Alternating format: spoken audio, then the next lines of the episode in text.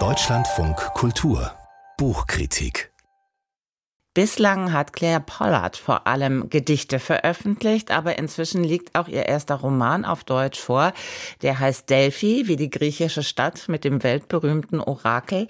Und das Buch hat auch etwas zu tun mit dem Chaos in London während des ersten Pandemiejahres. Kritikerin Maike Fessmann hat das Buch gelesen. Guten Morgen. Guten Morgen, Frau Welti. London und Delphi, Großbritannien und Griechenland. Geht es womöglich um einen Reiseroman? Ja, schön wär's. Schön wär's für die dreiköpfige Familie, die tatsächlich ein Griechenland, eine, eine Griechenlandreise geplant hat. Dann kommt aber äh, Covid dazwischen und der erste Lockdown. Äh, der Roman spielt vor allem 2020, Scheiß 2020 heißt es einmal, bis zum Frühjahr 2021. Es ist, wie Sie schon sagten, der erste Roman von Claire Pollard, die bisher fünf Gedichtbände geschrieben hat, auch einmal als das Bad Girl der britischen Poetinnen bekannt war und Ovid übersetzt hat. Sie kennt sich also aus, Theaterstücke geschrieben hat und überdies die Herausgeberin ist der Zeitschrift Modern Poetry in Translation, die ursprünglich von dem berühmten Ted Hughes gegründet wurde, also dem britischen Dichter, dem Mann von Sylvia Plath.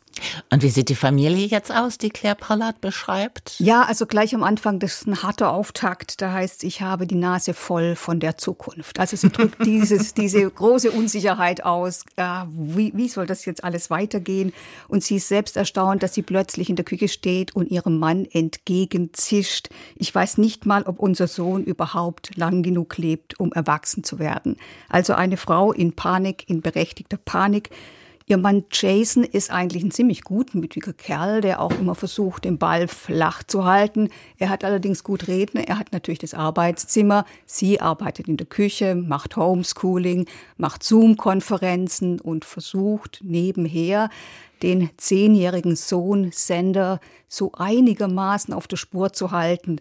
Äh, der hat Asthma, Ekzeme, kratzt sich die ganze Zeit und gamet natürlich pausenlos und da geht's ihm auch am besten und sie versucht eben trotzdem, ihn manchmal in den Park zu locken und das ist natürlich ziemlich schwierig. Und manchmal hört sie aus seinem Zimmer, wie er sagt, Alexa, spiel Happy, also dieser gute Laune-Song von Pharrell Williams. Und das kann die Autorin sehr gut, so mit kleinen Elementen, so dramaturgisch Stimmungsorkane in Szene setzen. Das kann man sich gut vorstellen, wenn man das aus dem Zimmer des Sohnes hört. Und die Erzählerin selbst, wie geht die mit der Sache um? Ja, also sie, sie unterrichtet an der Uni klassische Philologie, versteht sich allerdings selbst als Prekariat, also mit einem dieser Jobs an den Unis, die nicht sehr gut dotiert sind.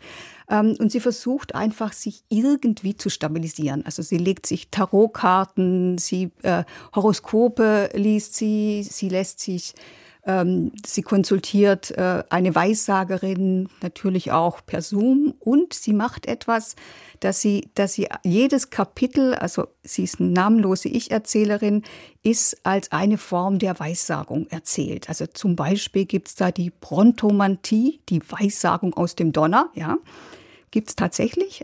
Oder die Kresmomantie, die sie selbst übersetzt als die Weissagung aus den irren Worten wahnsinniger Männer. Da geht es natürlich um Trump und auch Boris Johnson hat seinen Auftritt und der heißt bei ihr der andere doofe Blonde. Wenn man auf solche Ideen kommt, äh, das klingt ja fast schon auch ein bisschen autobiografisch. Da muss es ja auch eine persönliche, na, wie soll ich sagen, ein persönliches Fable geben. Wie gestaltet denn Claire Pollard ihren Roman? Also Claire Pollard lebt tatsächlich mit ihrer Familie in Südlondon und ich denke schon, dass da eine Menge persönlicher Erfahrung dahinter steckt.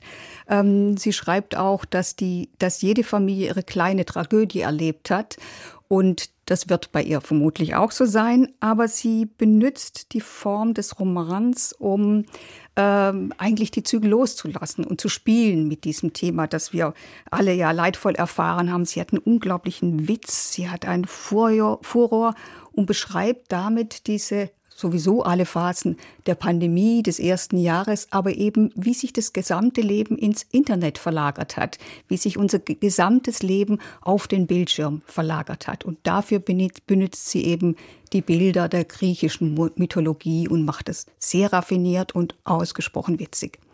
Maike Fessmann über Claire Pollard und Delphi. Die Übersetzung von Anke Caroline Burger ist im Aufbauverlag erschienen und 222 Seiten kosten genau 22 Euro.